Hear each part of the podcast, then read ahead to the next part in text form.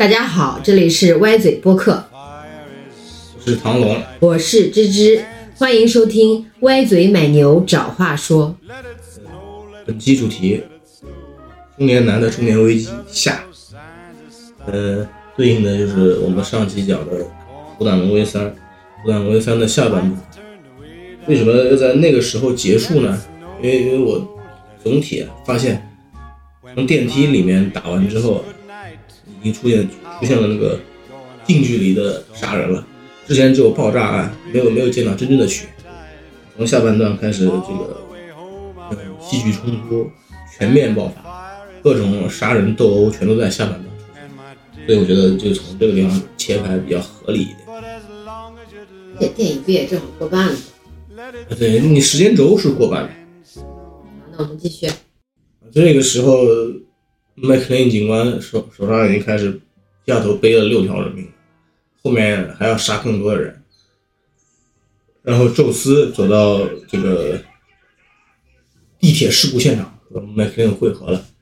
呃，他们已经觉悟到恐怖分子这次真实的目的是抢黄金，应该说是偷黄金。他们两个决定还要继续去追查下去。麦克林要要要要追追着那个垃圾车的行驶路线，看看能不能找到。同时还有那个之前第五个任务指定的到体育馆杨基体育场里面看看有什么线索。然后呢，在在后半段也是最重要的，炸弹发现炸炸弹搜寻器，炸弹搜寻器马上在后面会有这个时间穿插的同步同步描写描述，就是最终找到了那个学校和炸弹。警方在这个在这这次的搜查上面还是比较高效的，他们等于是在猜到谜语之前就已经锁定了那个被放炸弹的学校。我们现在有看到那儿吗？被锁定放炸弹的学？没了，后面就有了。那讲的也太快了。哎，看宙斯抱着那个金块儿，那一个金块到底有多重啊？多少？那你看黄金的密度盎？司吗？盎司我盎司我那个那个换算我不大清楚啊，但是它那个确实很重，因为它我记得黄金的密度上高中的时候学的是八点几是吧？我已经忘记了。那铁是多少？铁是六点几，可能还不止，还真记不得了。他们又去找了一辆车，打引号的找了一辆车，就是拿黄金敲开的。然后这这段这个找车，嗯，发挥了又发挥了宙斯惊人的这个基础的，不是惊人的是基础的黑人技能，就是撬锁。这部片子里面一直在，他一直在强调自己是个正人君子，然后他会的事情全是和犯罪有关的。之后他们又又抢了一辆更豪华的车，就为了开快一点，但是忘记了把那个金块一起带走。那个金块那算谁捡到算谁的吗？这这那个，我只知道宙斯很后悔，他还想回去拿。不过那个他们抢了一辆是大奔哎，那个金块也抵不了大奔吧？车又不能聚为己有。再给我个机会，我也要翻回去再拿一块金块出来。但是这段我觉得就像玩 GTA 的游戏一样，先抢了一辆慢车，然后就来了一辆豪华车，直接把人抢走。反正我我看起来是非常搞笑的，好玩。McLean 这时候，呃，为什么要抢那辆奔驰呢？因为那上面好像还有一个电话，我记得九十年代特别流行车载电话，有车载电话的汽车，那那那个车主比有大哥大的人啊，感觉更气派。他拿那个车载电话打给了警察局长，告诉了他这个黄金抢劫的事情。但但这个时候，警察局长并不是很信任他，但是他也也按照他的这个建议去进行了那个桥面的封锁。同时，他们认为自己手头最重要的事情是去找到那个两两千磅的炸弹。他们还在继续寻找那枚炸弹。恐怖分子西蒙现在打电话去去呃中央银行看看他的同伙有没有把麦克林干掉。结果呢，那边那边由于死光了，所以他接不上电话了。然后他就觉得这个事情恐怕要朝着计划外发展，于是他又下了又抢先下了一步棋，他开始打电话给电台，然后透露炸弹放到学校的信息，引起了公众的恐慌，然后再一次把这个警方的警力调虎离山了。所以，然后又大家都通过九幺幺来，九幺幺的就就城里面的电话电话线都被占满了，所有的警力，无论是在办公室的还是在外面搜查的，都是给他们增加了更多的压力。他这个打电话给电台散布恐慌消息，然后相当于让民众又把电话线都占满了，那你这样就导致 McLean 没办法跟警察局再进行联系。对对对对对，这这个剧本，这应该这个剧本写的非常，呃，缜密的地方。紧接着，麦克林他们找到了一辆垃圾车，但是呢，把里面司机给弄出来之后，发现并不是恐怖分子一伙。这个这里面有个很经典的描述，应该说镜头语言，就是垃圾车的呃垃货车司机，货车司机的经典装扮，穿着无袖格子衬衫，留着大胡子，然后最后最后面这个货车司机还有还有一些一些戏。里面展示了他这个天天听广播得到的各种无聊的、无聊的冷知识。他麦克兰他从那个卡车司机上，卡车司机的话里还是得到了一些有用的线索的。哎，对啊，他知道至少知道知道这个城里面的货车平时这个这个行进的走向，因为像像纽约市区啊，包括现在我们中国各种大城市的市区。都是不允许大型货车，有很多很多路段是不允许大型货车走的吧？所以他这个这个货车管理公司都知道每每个货车它大概会走哪条路线，而且也是只能走这个阶段的施工路线。嗯，他得到线索，他应该是知道现在那十二辆装卸车开进了水管里。十四辆，十四辆。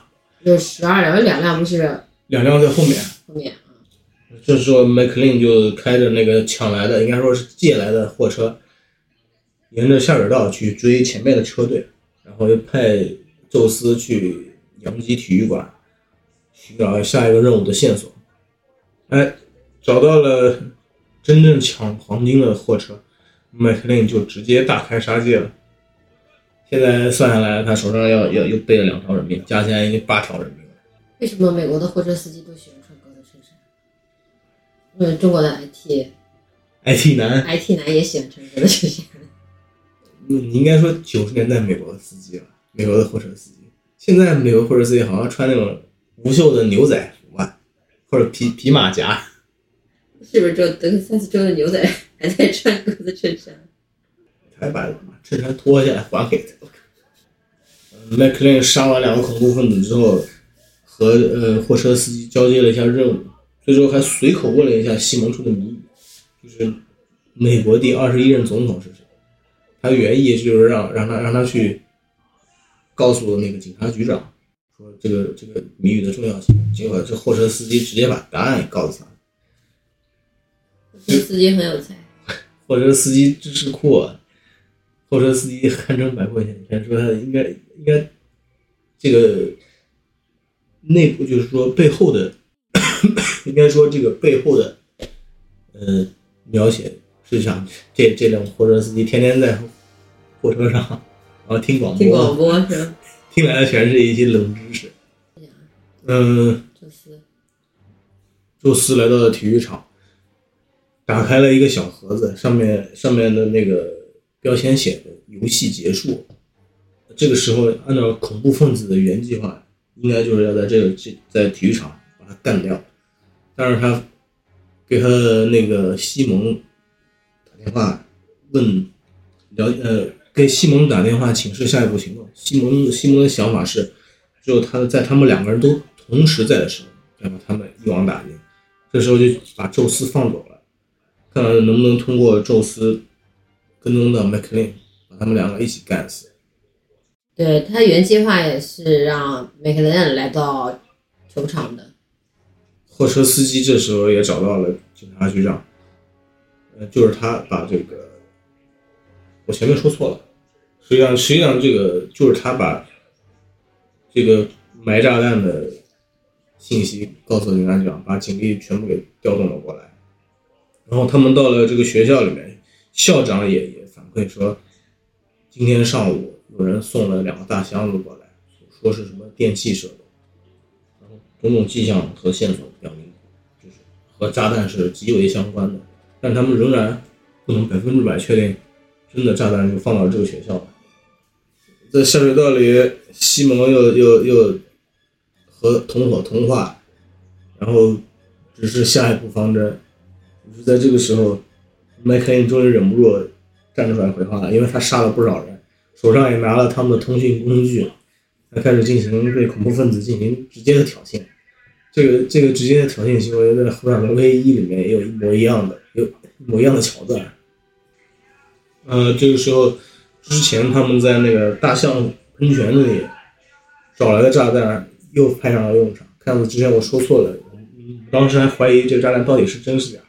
那它是真的，他把它放到那个下水道水坝里面，想要炸死麦克莱不是，他是把水坝炸掉，然后冲水，整个把下水道淹满，反正目的还是搞死麦克莱阻止他追上他们。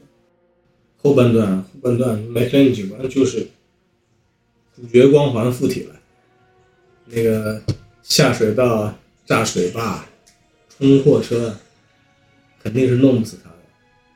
他他最后从那个一个下水道的一个下水道的透气孔里被喷出来，喷出来之后反而和宙斯汇合了。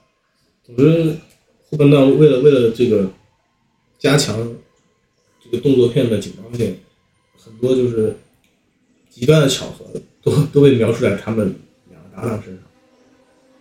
这前面埋下伏笔了。刚刚开始之前，Simon 他们的车往前开的时候，开过去之后把那个铁板。用来货车通行的铁板有一块铁板掉在了沟里，然后导致麦克莱没办法直接过去，反而停下来去撬铁板。他把它挂到沟里，感觉应该是偶然现象。对啊，那偶然现象啊，所以正好导致他有时间往回翻啊，否则他要追得很紧的话，他就逃不掉了。相当对，相当对。也就是说，那反正那就是主角的光环嘛，他反正走电影安排的各种巧合。因为他这个片子里面有很多人。宙斯的表情。哎，这个片子里面有很多人都讲你今天走大运了，很多人台词都讲你今天走大运了。一方面他真的是角色是走大运了，另外一方面他意思就是说你今天死定了。总之你今天走大运这这这句台词在这片子里被好几个人说过。这就是主角光环。他开枪打恐怖分子一枪一个，恐怖分子开枪打他就打不中他。那必须的，这个动作片的三要素嘛。哪三要素？我我我得总结一下，回头下一期总结出来我来说。好的。现在我至少知道，就是你说的有一个要素，就是肯定不会被打中。嗯，对。就算打中也打中不了要害。等到等到麦克林被被从那个下水道里喷出来和宙斯汇合之后。然后恐怖分子的团伙开始对他们进行了追杀，因为因为这个时候这两人合体了，按照西蒙的要求，他们是可以开枪杀人了。与此同时，学校里面学校里面的呃警察团队已经确认了这个巨大炸弹，巨大炸弹和之前送来的那个外卖不是外卖送来的快递，嗯，就在送过来的那个那个大箱子里面，所有人员正在想办法看看。怎么拆弹？怎么疏散学校的这个学生和老师、教职、教职人员？麦克林这时候又和恐怖分子有一段追车戏。总之还是主角光环。他们毫发无损，然后把恐怖分子全部打死。按照按计算来说，这时候他手上已经背了十条人命了。你是在做计算题吗？因为后面还有。我想算一下他他这他这部片子里到底杀了多少人，因为我记得好像有个特别搞笑的好莱坞统计，就是这样。就是讲主角在一部电影里面到底杀了多少人的，他主角还是坏人，反正杀的最多的肯定是灭霸，他杀了全宇宙一半的人。后来后来比他排到第二的就是好像是 Rambo 吧，Rambo 杀了二百多个人，所以和他们比，麦克还差很远。然后呃，此时此刻，在那个麦克阿瑟学校，是不是麦克阿瑟学校？反正就是那个被发现炸弹的学校啊。警察警察局的人就是计划是进行一次模拟的消防演习，尽快把学生用最短的时间疏散出去，以降低那个炸弹爆炸产生的这个可能的人员伤亡。然后这个时候呢，宙斯的两个侄子还在认为有戏的，他们两个人自作聪明，认为副局长不是消防局来的，是来抓他们销赃那个录音机的事情，然后还带了几个小孩躲躲起来了。带了小孩躲起来之后，你后面就会发现，等真正警察局的人把所有人都疏散完之后，还得去救那几个小孩，这样在无形之中就增加了这个学校爆炸的紧张感。制造一切能制造的紧张氛围。m c l e a n 他们把恐怖分子，呃，开车的恐怖分子打完之后，又去他们身上寻找线索。这个这个和之前他在那个货车上打死的找到的线索给呼应了，就是每个人身上都带着十个硬币，十个两毛五的硬币，这两个合在一起，他就判断出来说，每辆货车都有这个房子，那是也都不是货车，每辆车每辆车的司机都有这些钱。那应该是交过桥费，所以他们就不怕这个警察队伍在在使用空中直升机啊、空中力量对对这个对他们进行搜索。接着他们在开到桥上就发现那那帮垃圾车已经上了摆渡船了，接下来就是远走高飞了。这时候，这时候宙斯突然感觉好像神盾局长附体一样，要要。产生膨胀了，他说他可以直接，他们可以直接跳到船上去，被被 McLean 阻止了，但是他们也想到了办法，因为他们又抢来的一辆车里面是一辆工程车，带那个钢丝绞盘的，他们想要拿钢丝绞盘的钢丝勾到那个摆渡船的吊车的车顶上，就是那种那种可以升降的升降的机械吊放到车顶上。勾上去之后，两个人再再借着这个绞盘荡到船上去，总而言之看起来更加不靠谱，很可能当场死亡、当场去世的一种玩法。但是这时候他们已经全面主角光环附体了，然后宙斯还自告奋勇，先先去挂那个钢缆。你你在桥上拿脚车车子的绞盘。挂行驶中的船就会出现一个问题，那船它过了桥之后还在移动，你绞盘的线、绞盘的钢缆的线长就那么长，当你在那个时间内没有没有荡过去的话，那船肯定会把货车，肯定肯定会把那辆四驱车一一路拉走，所以这个镜头里面就给给给予了非常直观的展示，那个车子就被拉走，拉到他们才荡到一半。车子已经，车子的绞盘的钢丝已经用完了，然后他们就连人带车一起摔到了货车呃这个货船上。其实这过程中，钢缆还把一个恐怖分子切成了两半。哎，对对对，那那那那那如果是计算题，他是他是身上是挂了零点五条人命，十点五，宙斯挂了零点五条人命。为什么说零点五呢？他们下来，他们没有摔死啊，又是主角光环。摔下来之后，还要把这个恐怖分子的尸体拿走，处理掉。处理尸体的时候，他们两个人就是一人拿手，一人拿脚，然后同向行驶。如果如果有些有些国家有审查制度，没有弄那个，没有没有把那个，如果有些国家有审查制度，把钢缆切人的镜头切掉的话，这时候他们两个同向拖一具尸体，也可以也可以暗示观众这个。这个人给搞成两半，你说人到这种时候，就是像那个三诺，明知道很危险，但他突然就就感觉，呃，英雄被超级英雄附体一样，就选择做出这种明知道很有可能就丢性命的事情，也要去和麦克莱形态一起通过钢缆到船上去。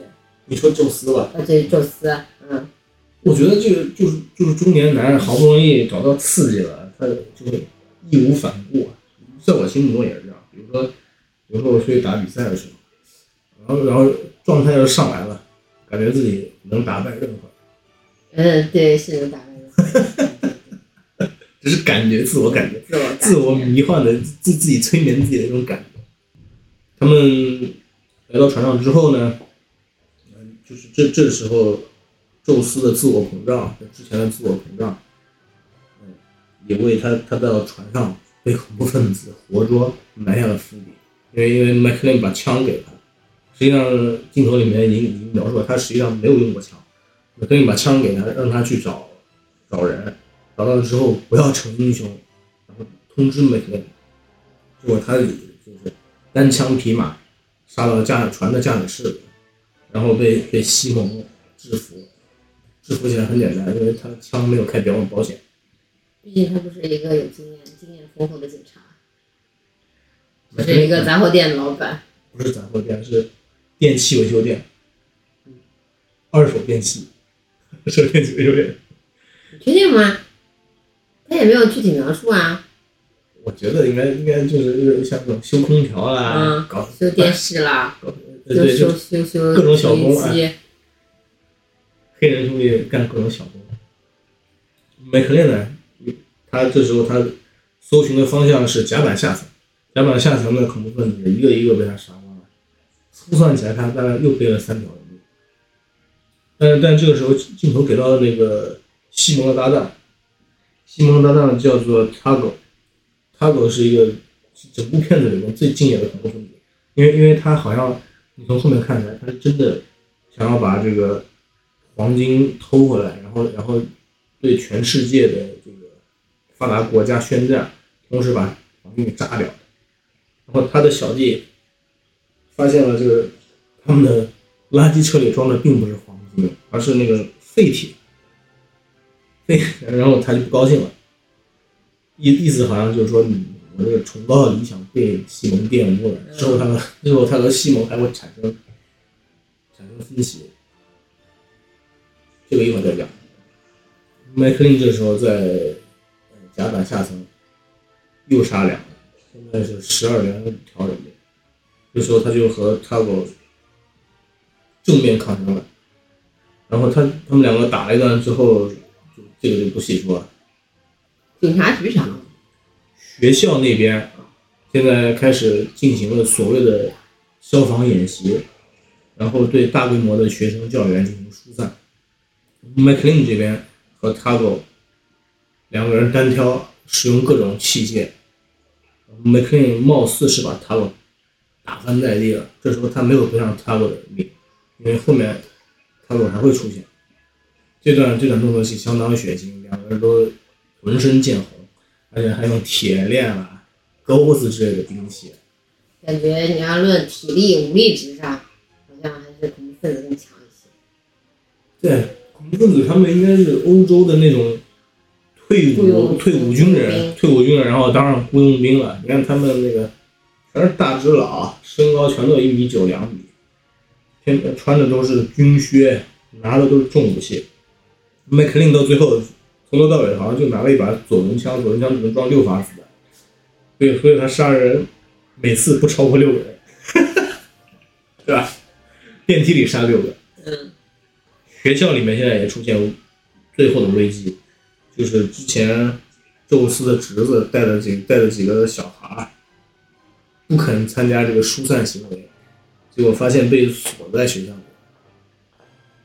然后英勇的胖子拆弹专家本来说要要要撤离的，听到这个消息之后也决定留下来，继续拆弹，无论无论炸弹拆不拆得掉，他觉得以他的责任感来说，拆不掉自己也得殉职，因为因为学校里还有无辜的这个学生无无辜群众和他在一起。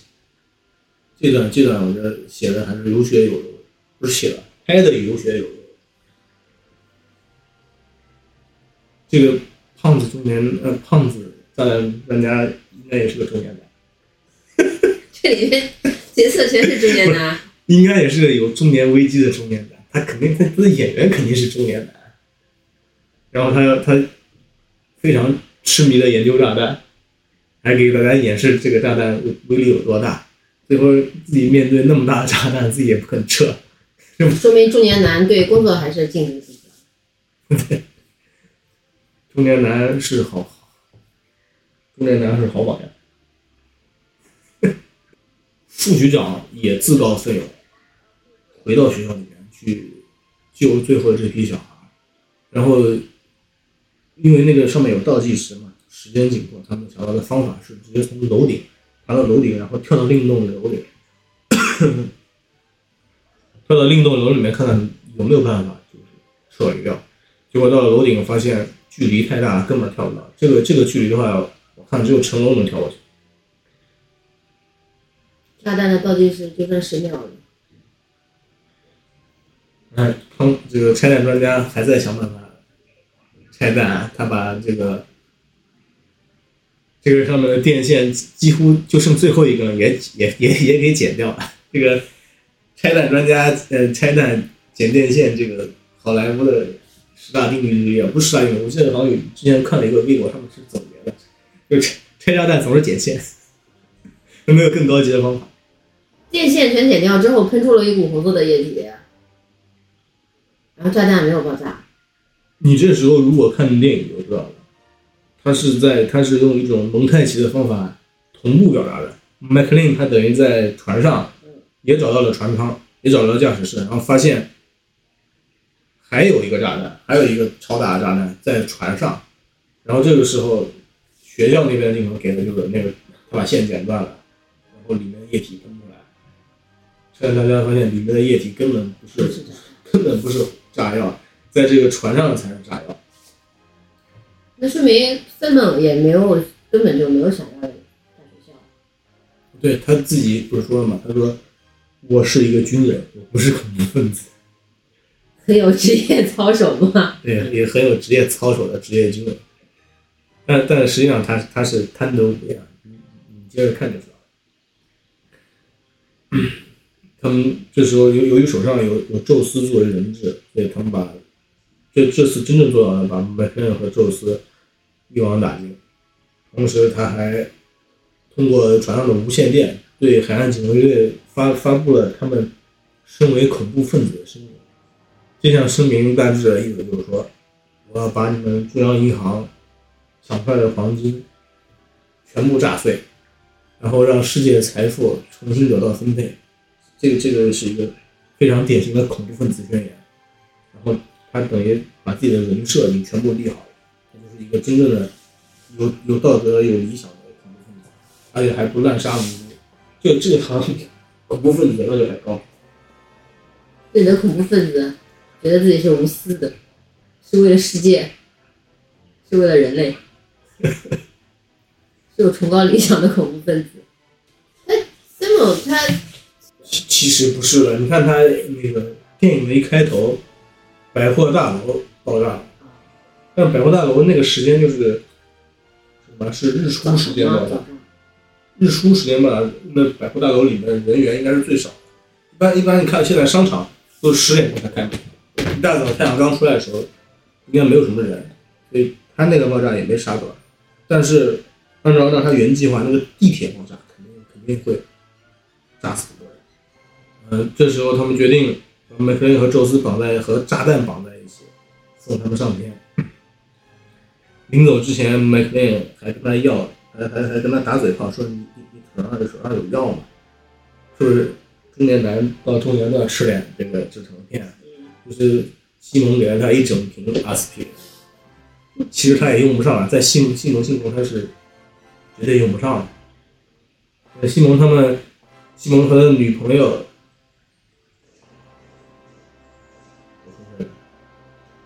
西蒙和他女朋友拿了这个救生艇准备离开的时候，发现 Tago 找上门了。这时候他们彻底决裂了。塔狗是理想主义恐怖分子，他真的以为要要把黄金炸掉，结果他拿着废铁给西蒙看，说你他妈忽悠我们，然后示意西蒙的女朋友进行西蒙女朋友一开始的枪是假一直向西蒙的，然后他又赚到了，对不对啊？对他只有只有那个谁，刚刚那个恐怖分子，他狗他狗被就他狗他一心想要炸黄金，从从去重新分配财富，按按我理解就是说，如果如果是打游戏，他如果他是一个坚定的做任务的人，嗯，他认为就是我雇主按要我安安排我做什么我就怎么做，因为因为一开始西蒙还说了嘛，就是实际上炸掉黄金，中东的某个某个雇主就是好像认为自己能得到高额的高额的回报，这时候他们作为佣兵来说，可以拿到那份工资。但是但是西蒙他他想他说，与其炸掉这个黄金，那我不如掉了个包，我还去跟那个中东的雇主拿什么工资啊？应该应该是这个意思。这从头到尾都没有什么恐怖分子啊、恐怖主义的事情。从头到尾就是为了抢黄金。他狗是想要拿工资的，对不对？结果他被被自己同伙杀掉了。西蒙还有那帮人想着说，与其给我那点合约的工资，那我不如把这整批黄金给迷掉，那来钱就快。这时候在主角这边，他们在进行临终的聊天啊。实际上他们是在想想法想办法把炸弹把不是炸弹把自己手铐给拆掉的。然后麦克林也讲述了自己的中年烦恼，是什么烦恼呢？就是和老婆吵架了，挂了电话之后有一年没有联系，那是太悲剧了。就是中年男就是这么倔强，然后他遭到了宙斯的嘲笑。呃，与此同时，他们谈笑之间就把绑自己的手铐拆掉了。我觉得这个应该也算这个三要素之一吧，就是坏人把他们，坏人绝对不会杀主人，只会把他们绑起来，让他们有办法有办法脱困。但即便如此，这时候船上的炸弹已经开始混合了，这个炸弹是百分百真的炸弹，所以它肯定会爆炸的。于于是这两个人就开始进行了快速的逃亡，从船上跳下来。对，麦克兰跟宙斯终于逃出了船舱，就爆炸了。对，在爆炸之前跳进了海里，逃过一劫。通常通常这个时候，就是说，嗯，他们就是从炸弹现场逃了之后，这这个时候就是整个电影给出的信息是，电影快结束了，恐怖分子也得逞了，但是他们也没死掉。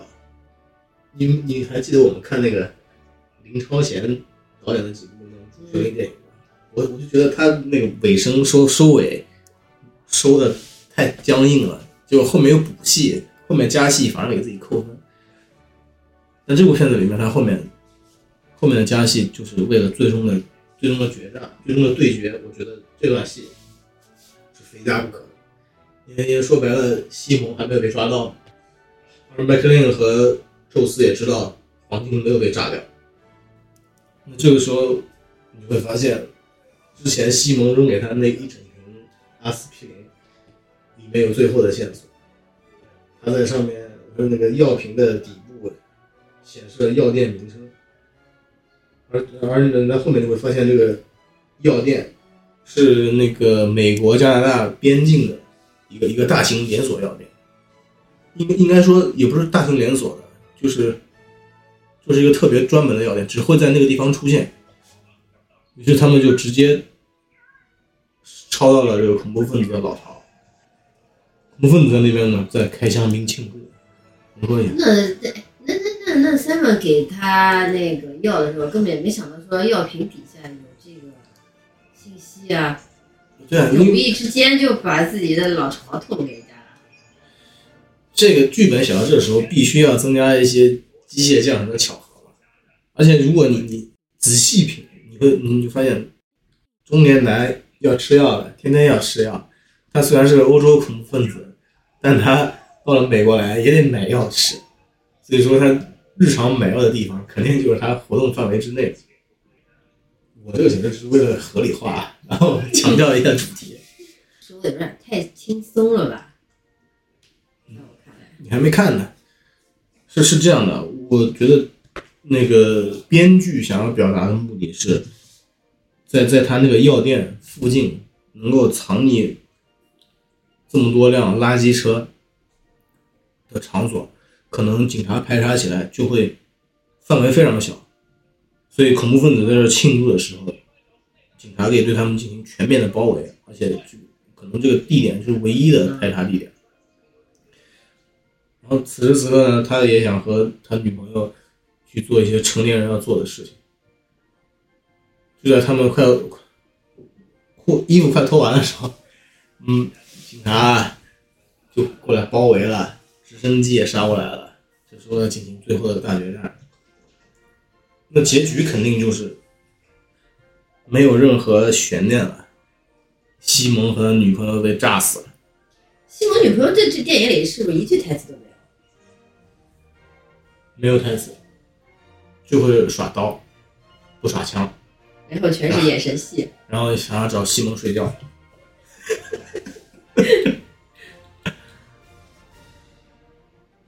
这个是不是那个年代对女性，就是叫什么？女性权利的么？政治正政治不正确的表现，对女性物化是吧？基本上这部电影就结束了。最后这个这个其实我觉得这个导演在拍大型动作场面的时候，那个那个拍大型动作场面的时候，他那个调度能力不是特别强，看起来我觉得可可能只有在电影院能看出那种爆炸啦、声光电效果。那电视机上来看，这这段就是说有直升机啊、货车，包括轮船爆炸这些戏，感觉差那么点意思。那导导演拍这个近距离枪战倒是有点意思。他之前那个追车追车戏，你说拍的也很一般般，无非就是为了表现一下结果。追车戏和其他就是拍追车戏好的导演差距还是比较大的。故事结尾就是他把西蒙炸死了，现在算下来他背了多少条人命？十四点五条人命。西蒙和他女朋友之前是十二点五条人命。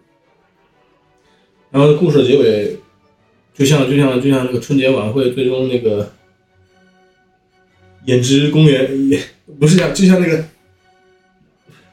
我重说一遍，故事的结尾就像有点像那个香港贺岁片一样，然后镜头逐渐拉远，然后现场的工作人员就是都都在忙着这个打扫收拾一样。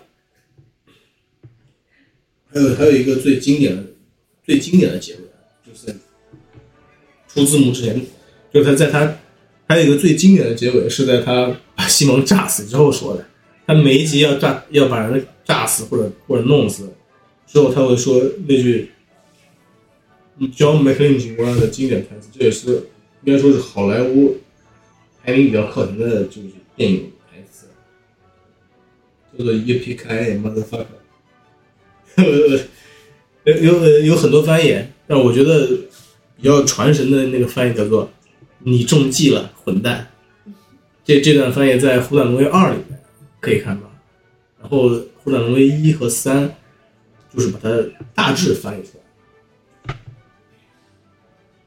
如果你去网上搜 John McClane 经典语录的话，肯定会有这个。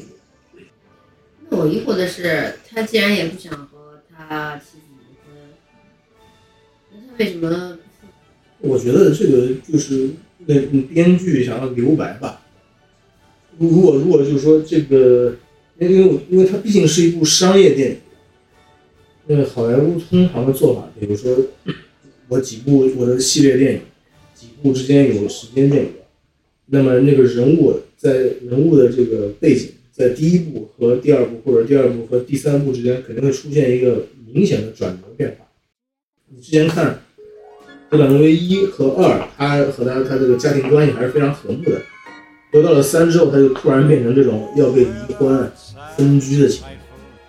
然后，然后比如说你演电影，我后面再拍前传、后传，我编剧可以随便选嘛。我想拍前传，我就拍和老婆吵架期间发生的；拍后传嘛，他一下子拍后传拍到十几年之后了，我的儿子女儿都长得长得成年，没有彩蛋，彩蛋是后两部电影。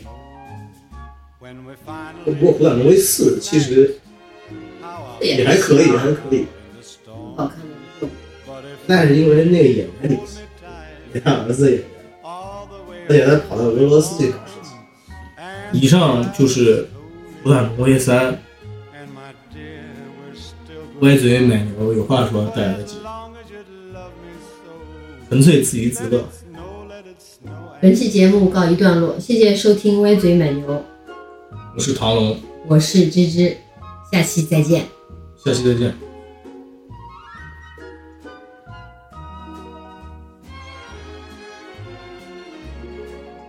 When we finally kiss goodnight, how I'll hate going out in the storm. But if you really grab me tight,